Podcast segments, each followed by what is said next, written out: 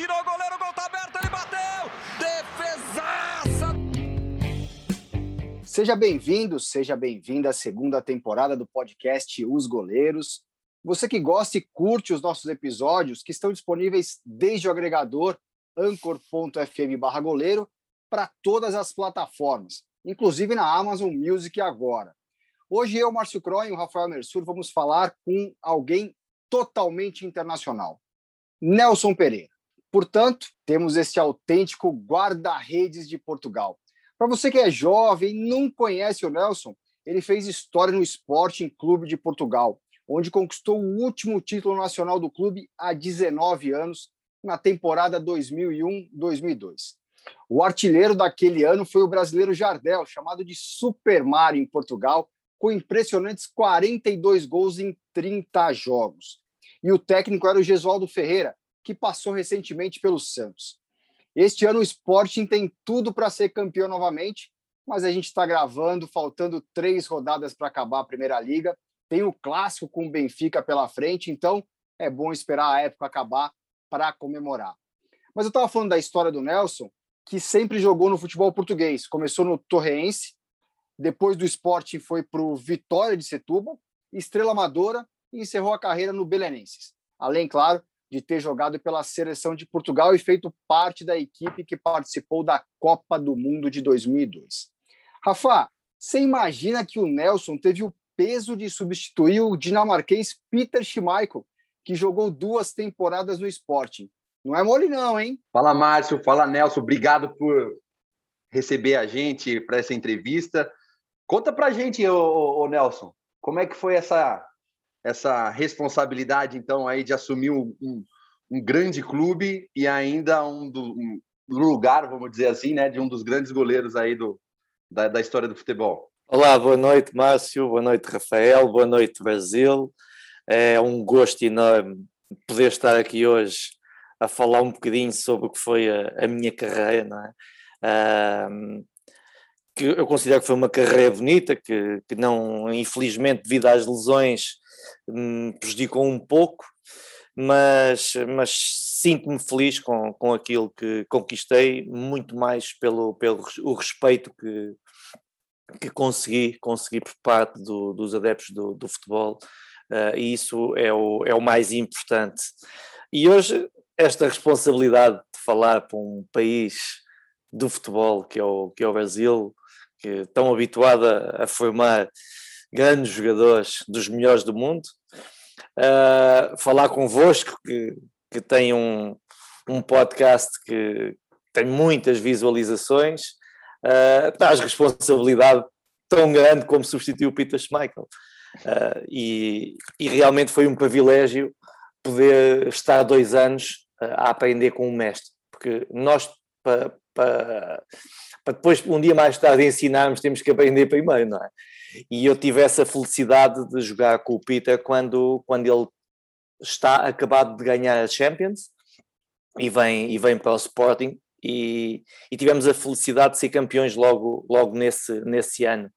Uh, realmente é uma figura imponente, uh, com um estilo único, inimitável, eh, não vale a pena dizer se é o mais perfeito tecnicamente ou não, mas tinha o seu estilo próprio que, que, que resultava, que resultava. E claro que eu aproveitei para, para tirar tudo de bom que, que ele tinha e que se adequava às minhas, às minhas características. Foi, foi realmente um dos marcos uh, importantes na, na minha carreira enquanto, enquanto jogador, uh, porque uh, a, experiência de, dos outros, a sabedoria, quando é passada para nós e nós gostamos e queremos aprender, uh, ajuda-nos imenso. E, e, se conhecessem o Pita na, do alto daquele 1,94m e daquele corpo todo, depois é um, é um ser humano fabuloso. E, e eu só tenho, só tenho a agradecer muito, muito por aquilo que, que tive, que tive a oportunidade de, de aprender e que foi muito importante ao longo da, da minha carreira, tanto de jogador como depois de, de, treinador. Nelson, você falando do Peter Schmeichel, e ele é dinamarquês, né? Teve dificuldade Sim. com a língua? É, ele chega em Portugal, né? com, com né, só com, com a língua né, pátria dele ou ele se esforça para aprender né, o português? E essa comunicação no treinamento, no dia a dia, como que é? Até para o aprendizado, né? Para quem estiver ouvindo entender a linguagem do futebol acaba sendo universal e ajuda nesses momentos. Sim, mas o, o Peter falava, falava em inglês e até nisso me, me obrigou, me obrigou a, a, a, fazer mais um exercício, não é? Que, que foi também ter que falar inglês. Ou seja, isto, tudo, temos tudo a ganhar com esta situação. Claro que depois há aquelas palavras que, que eles aprendem muito rápido. Essas eu não vou poder dizer, porque isso é igual em Portugal, no Brasil. e essas são aquelas que nós passamos mais rapidamente para eles e que eles têm uma capacidade de, de aprender extraordinária. E nós pegávamos algumas partidas neste, neste campo, uh, apesar eles achando que estavam a dizer bom dia ou boa tarde e não tinha nada a ver, não é? Mas isso faz parte do, do balneário do futebol, da, daquelas coisas que, que só nós passamos, que, que andamos lá dentro e que traz momentos de grande diversão. Um, mas, uh, mas na parte mais séria, sim, uh, obrigou-me também a, a, aprender o inglês uh, e ao mesmo tempo uh, eu ia-lhe explicando algumas palavras-chave que, que ele precisava de saber para o desenrolar do jogo e foi, foi muito fácil trabalhar com ele. Quanto que você acredita, o, o, o, Nelson, dessa, né, dessa questão dos goleiros, dessa observação, né? Você disse que é, observava muito, é, às vezes, o, o Peter, é, acredito que observou outros goleiros. Então, a minha pergunta seria assim: qual foi um goleiro que você, no início de carreira, observou bastante e que tentou assemelhar o seu jogo ao dele? Que te influenciou a jogar? Eu acho que a minha influência foi, foi muito uh, pelos, pelos treinadores que também ia tendo. Uh, e, e, eu trabalhei muitos anos com, com um treinador italiano e, e dizem que eu estava muito moldado a, ao estilo italiano. Claro que depois uh, nós também vamos e eu, eu sempre fui um, um observador de, dos guarda-redes. Ser semelhante, eu, isso é eu sempre um observador e, e, depois eh, eu tive a sorte de, naquela altura, poder jogar com, com o Schmeichel, de ter defrontado o Michel Prodome, uh, de ter jogado com o Vitor Bahia, de, de ter visto jogar eh, desde o Dassaev uh, até, até ao Schumacher, uh, sei lá, tantos, tantos que foram passando e bons, e bons que, que, ias retirando, ias tentando retirar o melhor que tu achavas que era de cada um deles e que, podia, que podia ser útil para ti.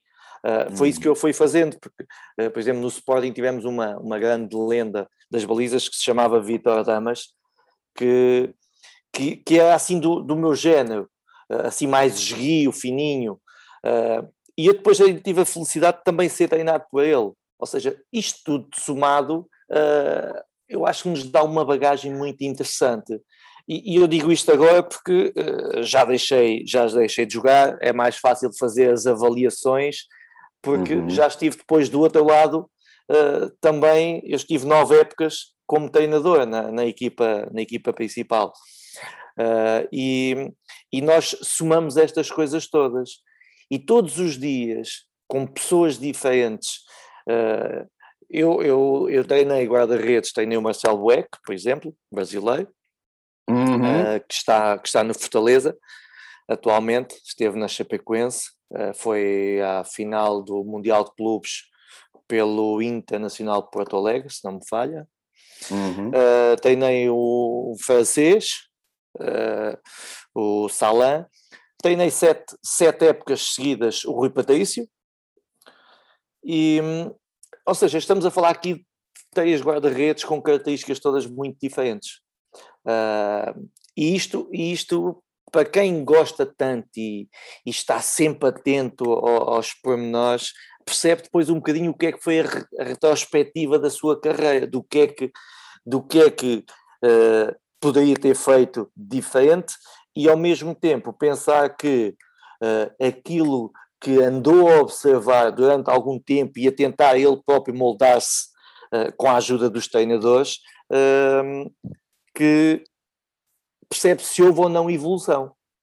Uh, e eu sinto, sinto que, à medida que, que, que jogava, uh, ganhava confiança, o jogo traz muitas valências que, que só o treino não dá, e sentia que evoluía. Infelizmente, eu, eu fui daqueles que teve o, o, drama das lesões. É que eu fiz uhum. seis operações aos joelhos. Uau! E, Nossa Senhora, quanto, hein? Sim, é, é, horrível. E, se nós começarmos a somar os quatro meses, ou quatro meses e meio, ou cinco meses que, que demoram as recuperações, é muito tempo sem competir.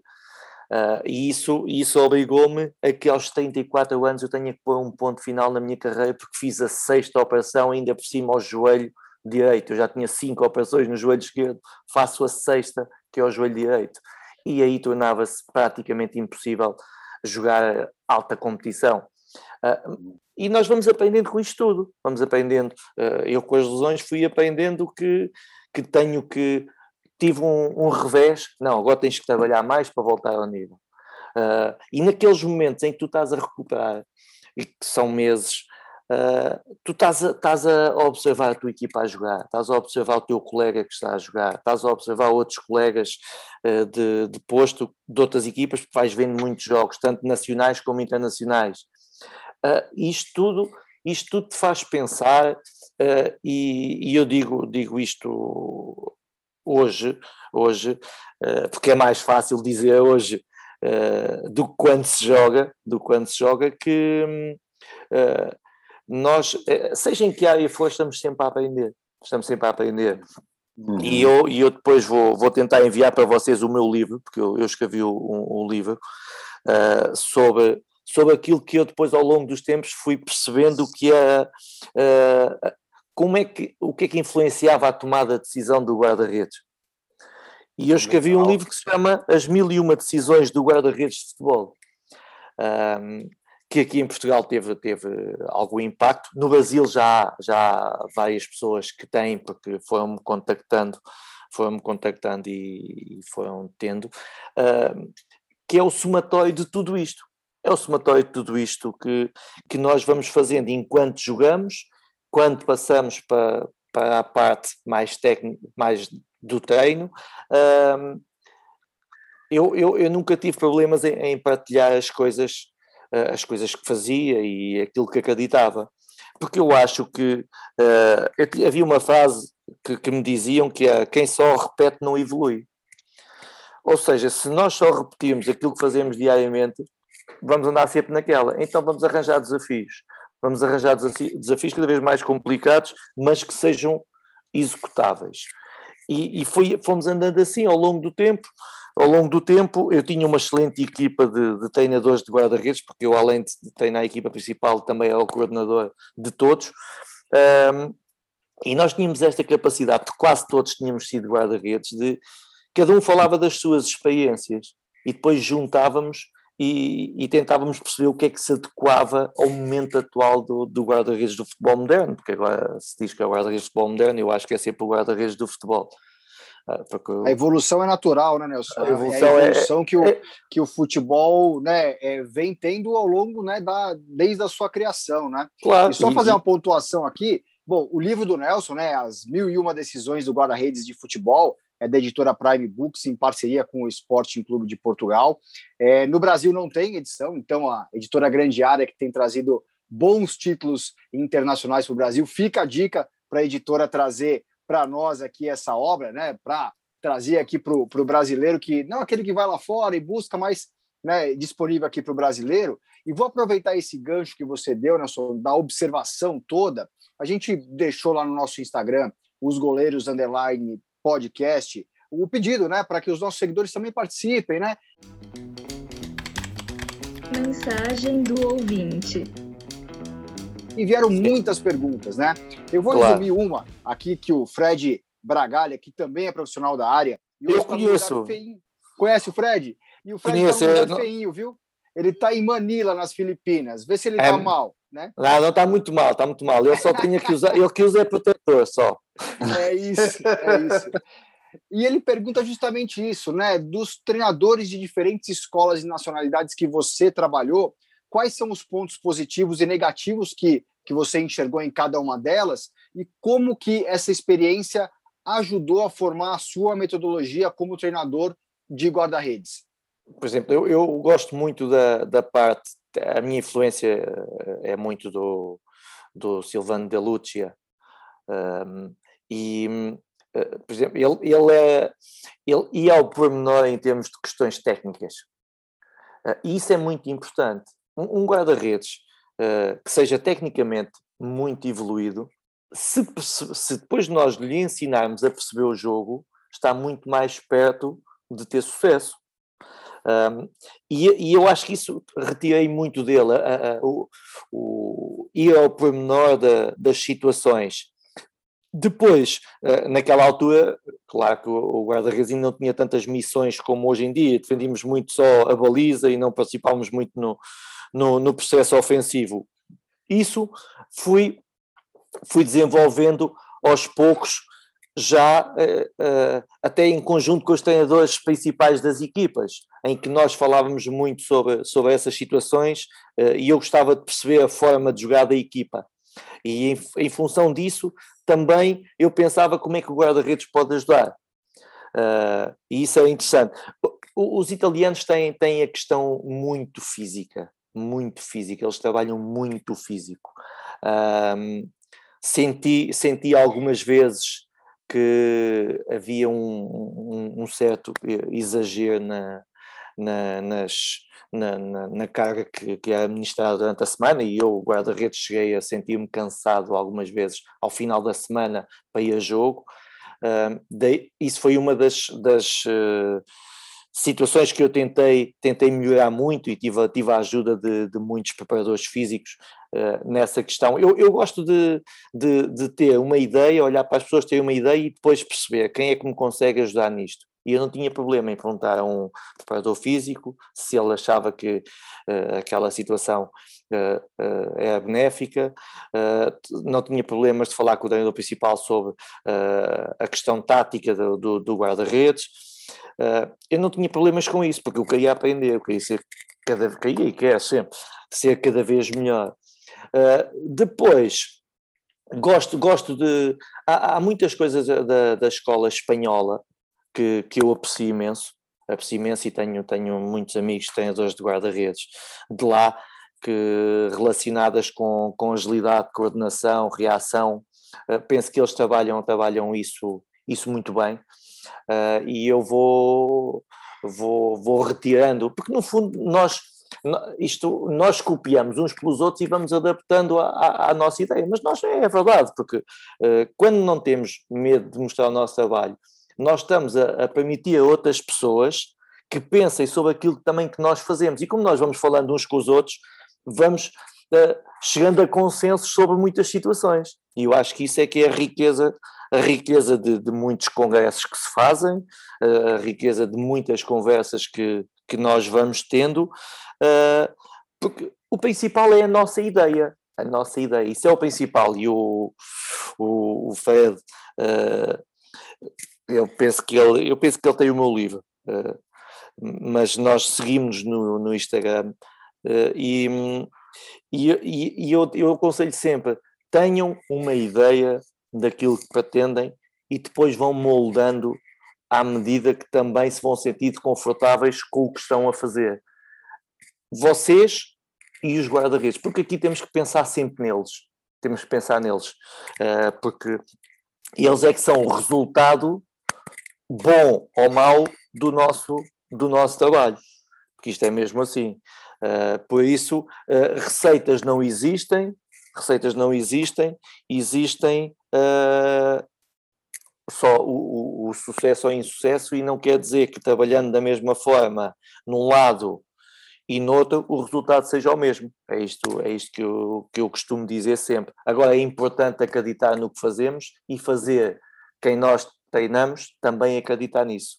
E felizmente há um, um, caso mais recente de, de um guarda-redes brasileiro, também, também jogou comigo, que se chama Renan Ribeiro, uh, que jogou uhum. comigo, não, foi, foi, eu fui treinador. Treinado, né?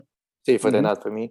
Uh, e, e acho que foi foi um trabalho interessante a, a forma como, como entrei na, na cabeça dele, uh, para o fazer acreditar em, em, nele, principalmente nele, mas também naquilo que estávamos a, a fazer. E, e ele uh, teve excelentes, excelentes resultados uh, nessa, nessa altura. Nós ganhámos, ganhámos, do, ganhámos uma taça de Portugal e uma taça da Liga, em que ele é destaque no, nos dois jogos.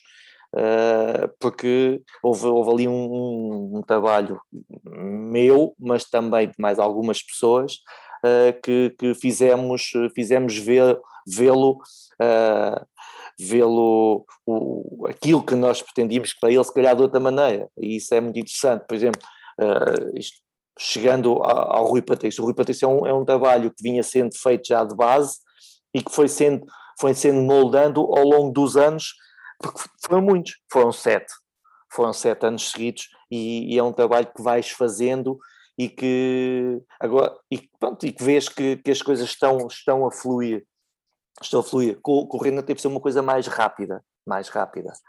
Uh, mas, o, Renan, mas é... o Renan é bem interessante, né? Porque o Renan ele é revelado pelo Atlético Mineiro aqui no Brasil e com um baita potencial, chega no São Paulo também, né? Com todas as condições de assumir a posição. Ele e o Denis, né? O Denis também está em Portugal.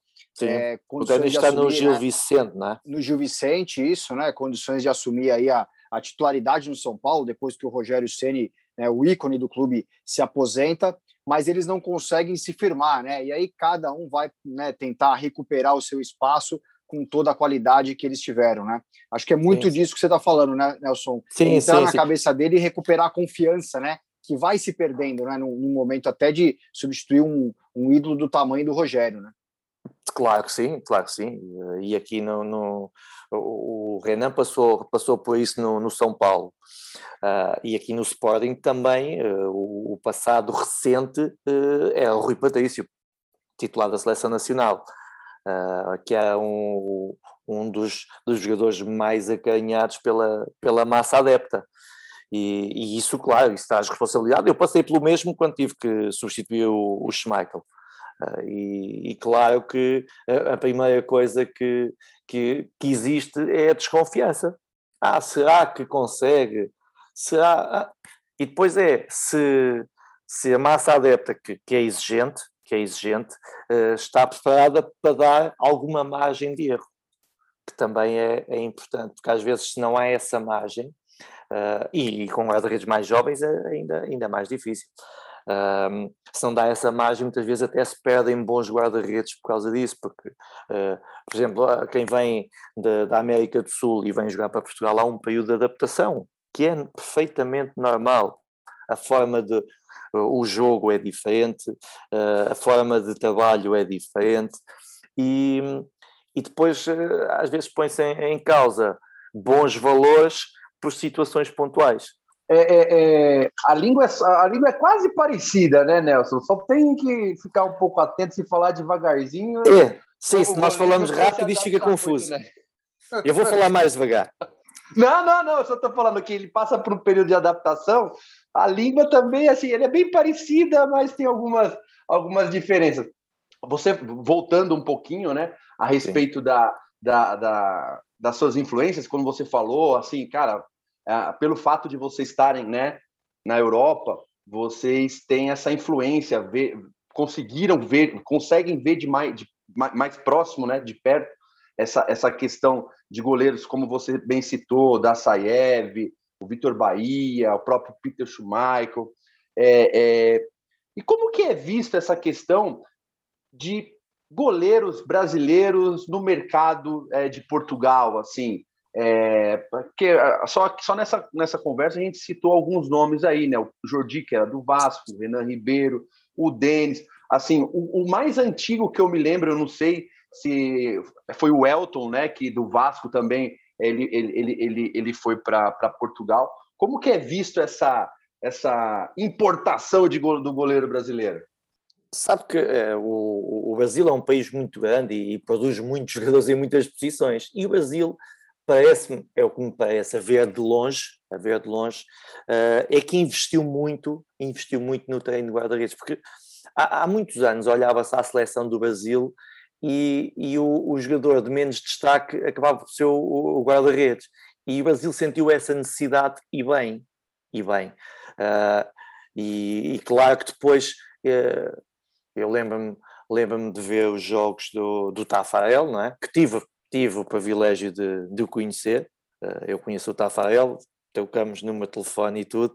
Tenho uma estima muito grande por ele e, e acho que, eu, eu, não me lembro assim tanto para trás, mas uh, do Tafarel para cá, uh, eu noto uma, uma evolução, uma evolução muito grande. Depois também tivemos o Dida no Milan, uh, em que, que joguei contra ele na, na, na Champions. Uh, tivemos, para não falar agora destes mais recentes, do Alisson, uh, esses todos.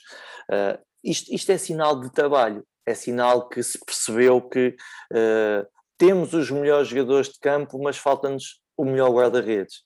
E num país como, como o Brasil, em que tem muito para onde escolher e, e, e os, o, os, brasileiros são atletas, porque primeiro tem que ser atleta.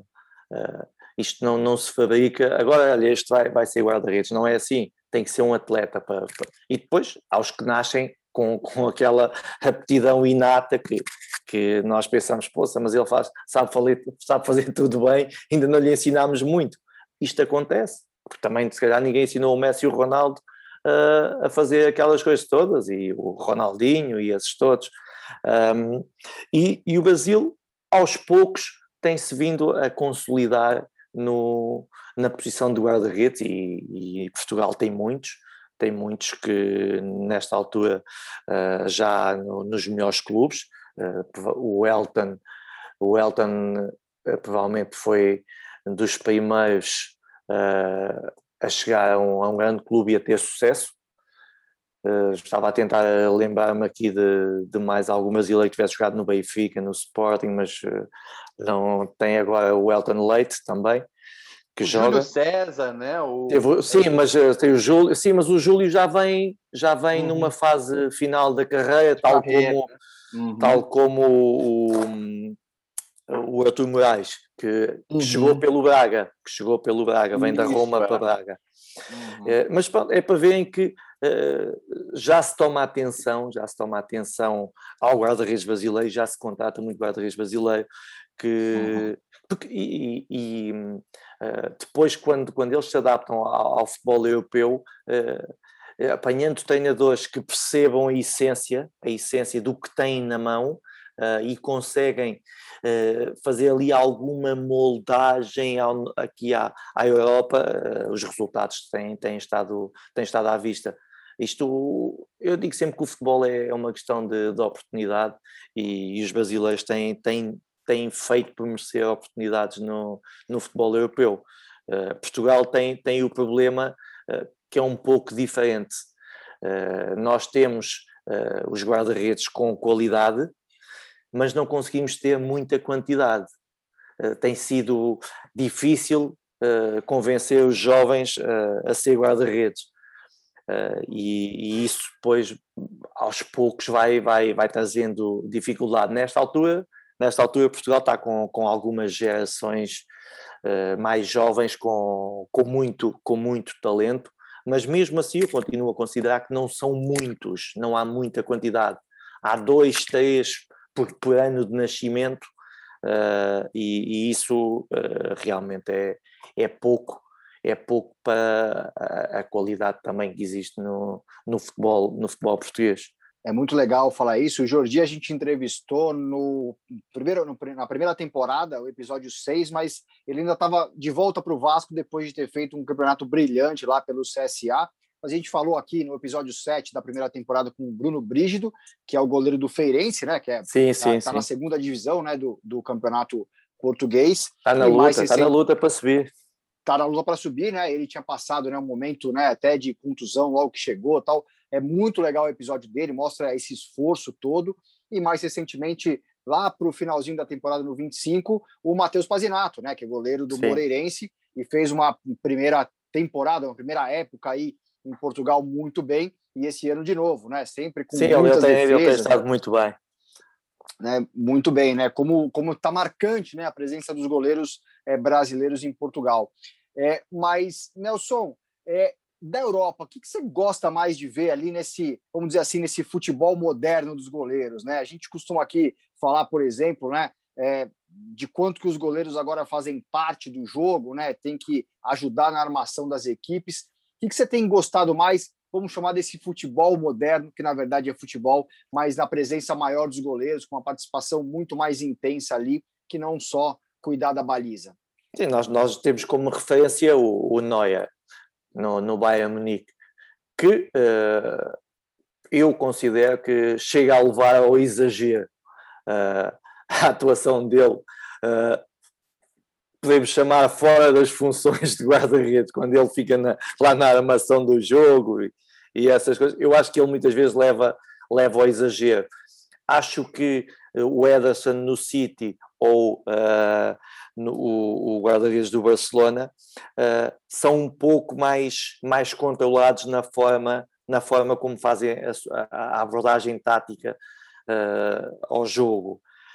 isto deve ter a ver um pouco também com, com, com, o treinador principal e a forma de jogar da equipa, mas eu gosto, eu gosto de ver o, o guarda-redes a, a, participar no, no processo, um, porque uh, parece que não, mas uh, é sempre mais, mais um jogador para, para seja a posse de bola, seja para, para uma situação até mesmo defensiva, na, na, na cobertura da, da profundidade. Um, eu acho que isto, isto é muito do, da maneira como o futebol uh, está a evoluir. Estávamos a falar há pouco que uh, desde que começou, desde, que, desde a essência, desde o, do, foi o início do futebol até hoje, tudo tem mudado muita coisa. E se nós pensarmos, eu não sei se no tempo do Rafael era assim, mas no meu, eu quando, quando jogava, atrasavam a bola e eu podia receber com a mão. Sim. E, e as crianças agora, que são guarda-redes, nem sonham se calhar que isso existiu. Uh, é. Porque uh, eu digo sempre que uh, a evolução do futebol foi feita desta forma. O guarda-redes, quando começou, jogava mesmo na baliza, depois passou a jogar uh, na pequena área, depois passou a jogar no penalti e agora já joga fora da área e tudo. Ou seja, isto tem sido a evolução natural também da posição do guarda-redes em função do futebol que, que se joga. Claro que depois qual é a variante disto? É a equipa, a equipa onde está. E se estamos a falar das equipas de topo, uh, eu fiz um estudo uh, num, num, um congresso que eu fui, em que fiz sobre a atuação do, do meu guarda-redes na altura, que era o Rui Patrício. O Rui Patrício tinha 80% das ações de jogo com os pés e 20% com as mãos. Porque o Sporting é uma, uma equipa que luta, luta por título. Olha que incrível esse dado, hein? Mas é verdade.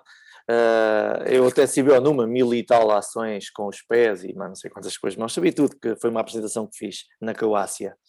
Um, e, e isso obrigava também, em termos de treino, a que nós tivemos, tivéssemos esta preocupação de quê? Recupera, de recepção e passe. É muito importante.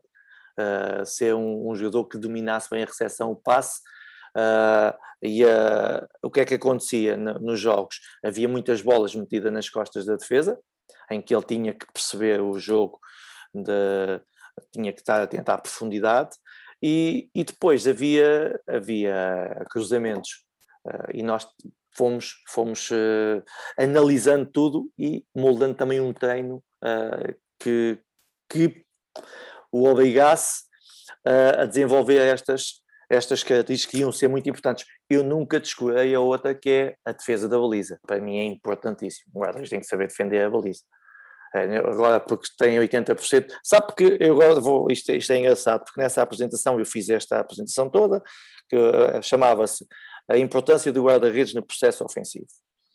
E, e andava tudo à roda disto, do como é que, onde é que ele se posicionava nas várias situações, uh, como é que era, como é que, por causa do posicionamento depois da equipa, uh, ele tinha que colocar a bola em diversas zonas, quando, quando recebia, porque ele depois era o último elemento da circulação de bola. E, e eu no final fiz um vídeo com as defesas todas decisivas do Rui. E deixei a pergunta: onde é que ele foi mais decisivo? se foi nos 80, se foi nos 20. E isto é, é assim, porque eu tinha lá muitas defesas que ele fazia aos 89 minutos, aos 91, uh, aos 85, com o resultado, às vezes, uh, ou empatado ou ganhar por um golo, uh, e nós pensamos 80% com os pés, mas nos 20% ele salvou a equipa. Uh, isto é giro, não é? Isto, é, isto, é, isto é engraçado. Uh, que, que, é o que o, né, a essência do guarda-redes, né? Do goleiro, né? Você claro. tem que né, ser o, o, homem da baliza, né? E Rafa, aproveitando que ele já deu o gancho aqui, analisando a Europa, a gente podia ir de Frankenstein, hein? Acho que ele já pode, já está aquecidíssimo para fazer o goleiro Frankenstein, hein?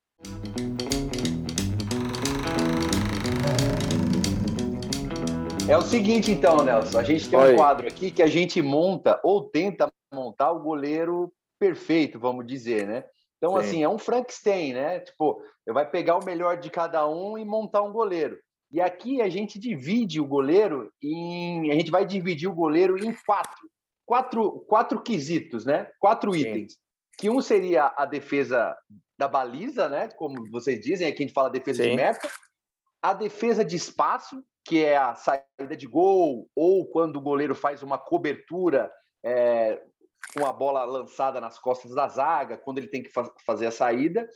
É, a questão da reposição, Sim. E como que ele repõe a bola em jogo, e a questão da postura, ou personalidade, ou como ele se apresenta. Então são quatro.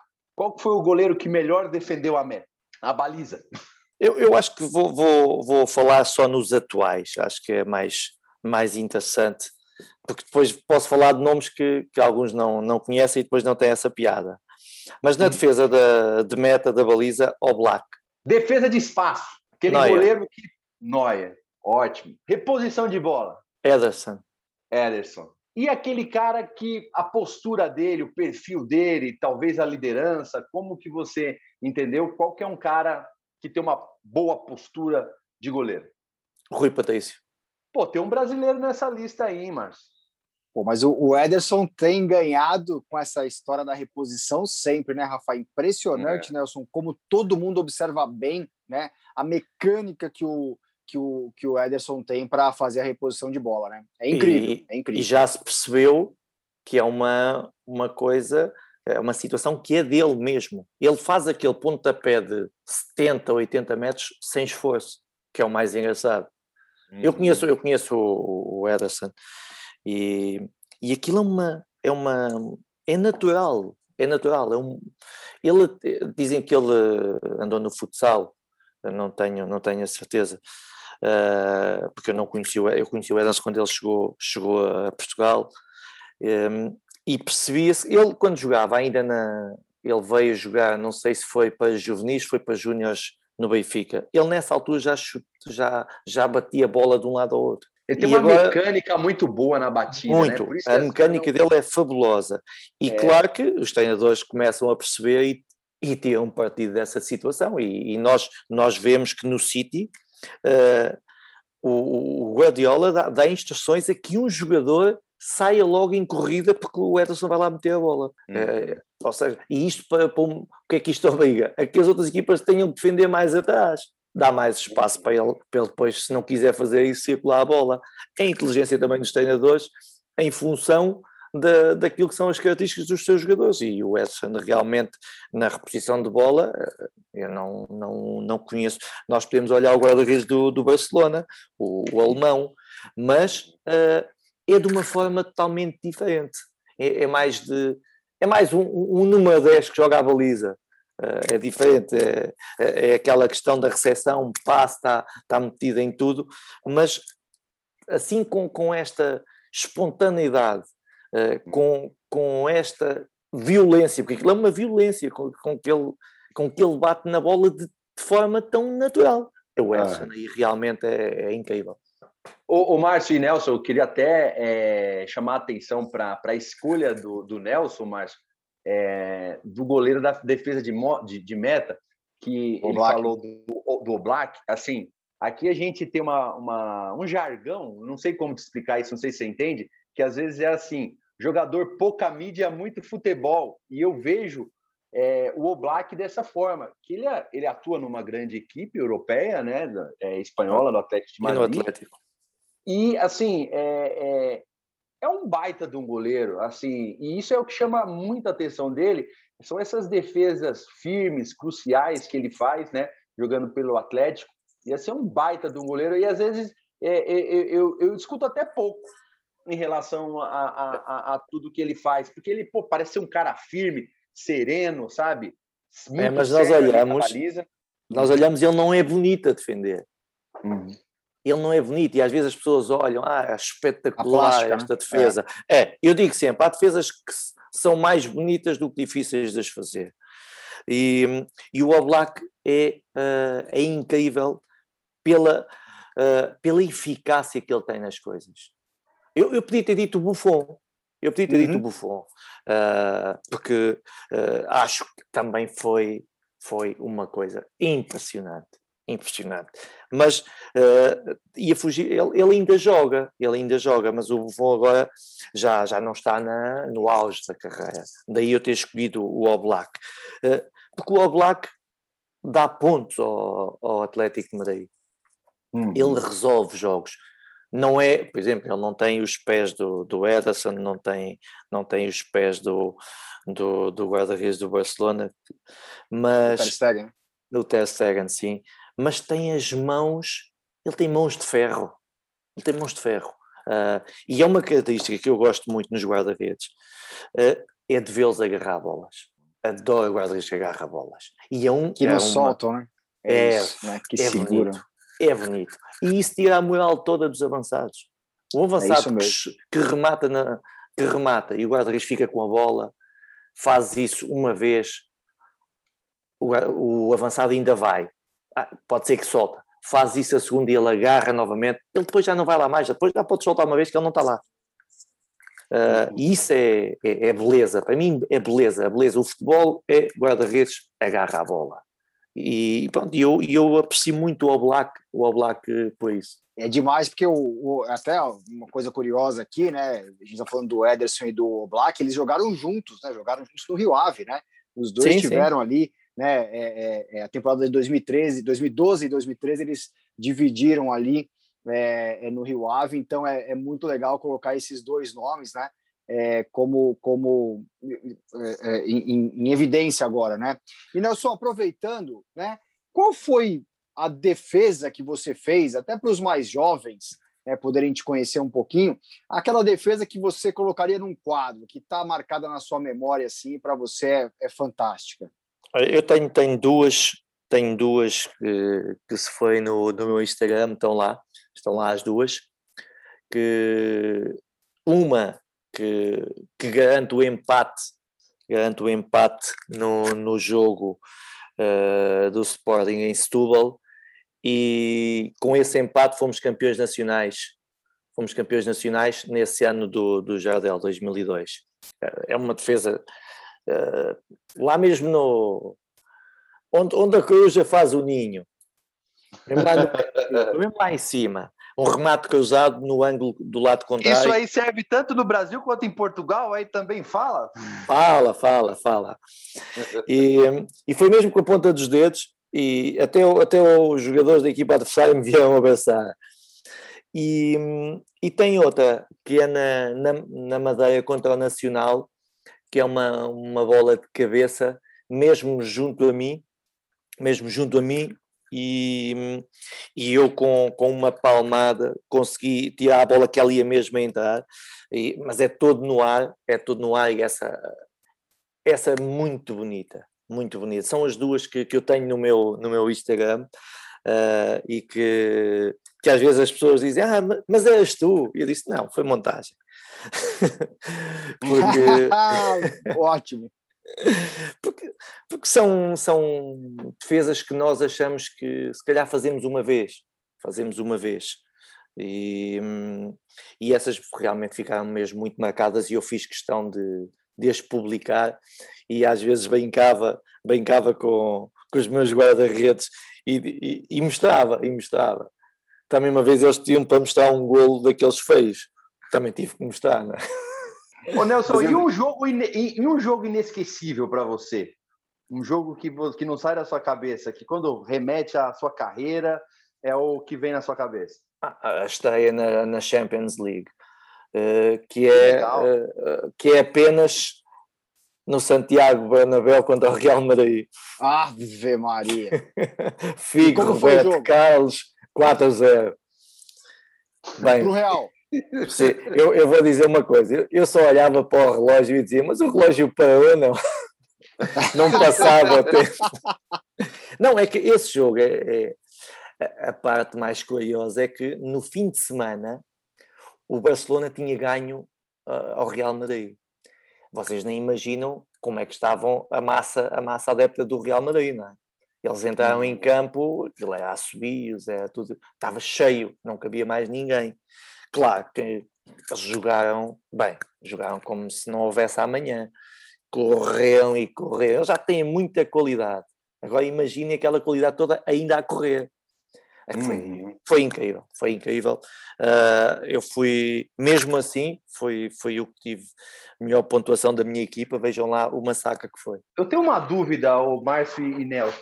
Vai. É, é, aqui no Brasil, o, o, Nelson, tem uma tem um, um, um ditado que é o seguinte: o goleiro não pode tomar gol no canto dele. É, entenda como canto, imagina um cara entrando na diagonal, a, o, a, o poste mais próximo. Sim. Em Portugal também é desse jeito? E criou Sim, né? você sabe. O goleiro não pode tomar gol no seu canto.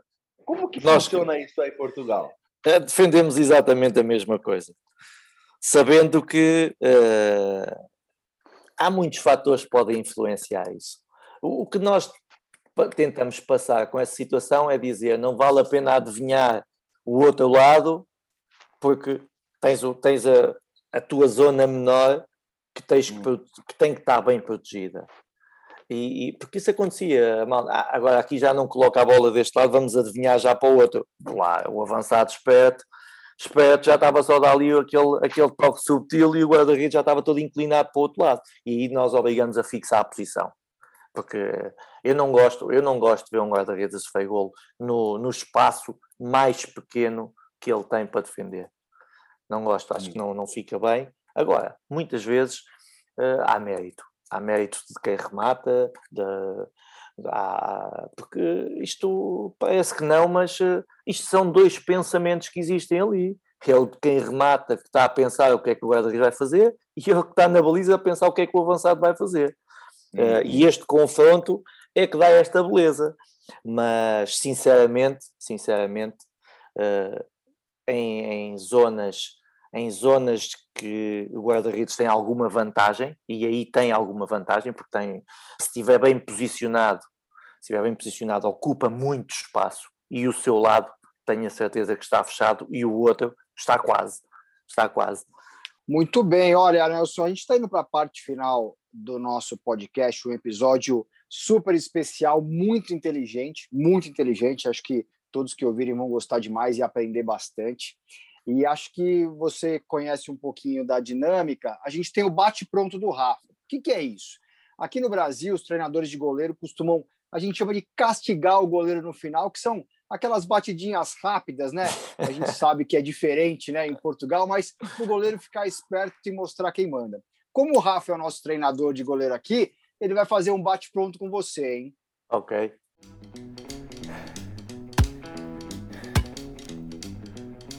Então é bem simples, ô Nelson. É o seguinte, eu vou falar uma frase ou uma palavra Sim. e nem adianta explicar, velho. É igual o goleiro que você gosta. É uma vez só, é pá. Você vai falar okay. uma palavra só, não adianta nem tentar se explicar. Tá, vai. então vamos lá. Uma cor. Verde. Um estádio. Alvalade. Um atacante que você não gostou de jogar contra. Jardel. Goleiro, só é goleiro porque é ruim na linha? Não. É porque é mais inteligente que os outros todos. é boa. Gol no canto do goleiro, numa falta. É. É, é mal batido. É mal batido? Ah, tá. Agora, o que, que você prefere, Nelson? Você prefere ganhando, ganhar um jogo, tomando um golzinho sem vergonha, ou perder o jogo sendo o cara da partida? Quase o cara da partida, né? a, equipa, a equipa é que tem que ganhar sempre. Para mim, a equipa tem que ganhar sempre. Nós ah. vivemos de vitórias. Perfeito, muito bom, Nelson. Muito legal, Nelson. Putz, felicíssimo com esse episódio, felicíssimo em falar com você, em aprender bastante, em aproximar as duas línguas, nessas né, duas escolas tão ricas. Obrigado, viu? Eu, eu é que agradeço a vocês os dois terem, terem lembrado de mim.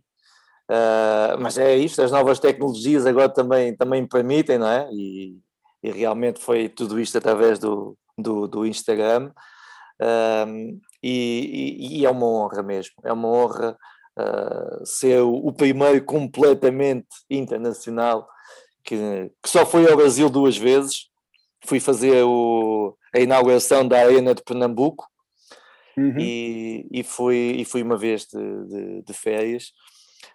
Um, e hoje estou aqui a falar para, para muita gente, para muita gente que gosta daquilo que nós gostamos, que é esta temática do, do goleiro, do, do guarda-redes de, de, futebol, que, que é, para mim, a posição mais bonita e mais espetacular que existe. Até temos a felicidade de podermos jogar com uma camisola diferente, equipamos logo, já, já damos nas vistas nesta situação, somos os mais bonitos em campo, um guarda-redes bem equipado é logo meio jogador, e, e isso para mim é sempre, é sempre uma alegria poder, poder falar sobre, sobre aquilo que gosto, sobre aquilo que sempre fiz na, na minha vida e, e que vou continuar sempre a, a, a, ser uma pessoa atenta. Espero em breve uh, lançar mais um livro uh, sobre, sobre estes pensamentos que, que eu tenho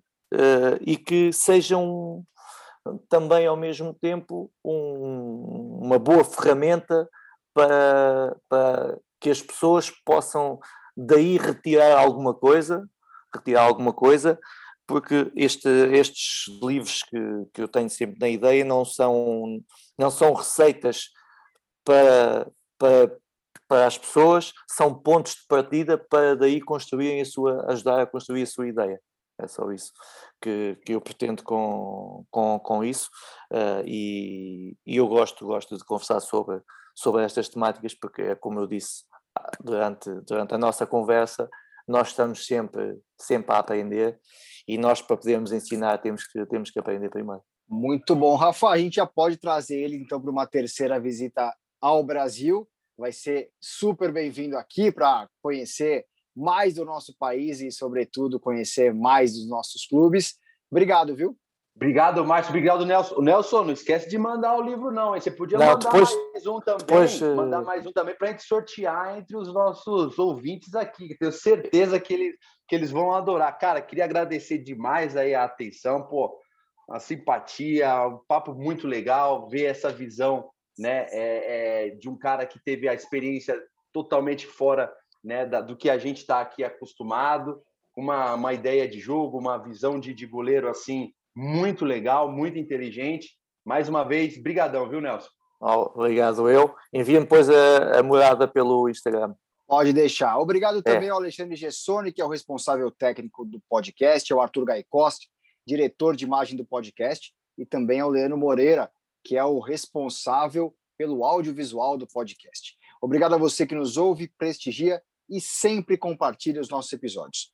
A segunda temporada de Os Goleiros Podcast está cheia de novidades. Continue nos acompanhando no Instagram, no Facebook, no Twitter e no YouTube. Um abraço e até a próxima. Tirou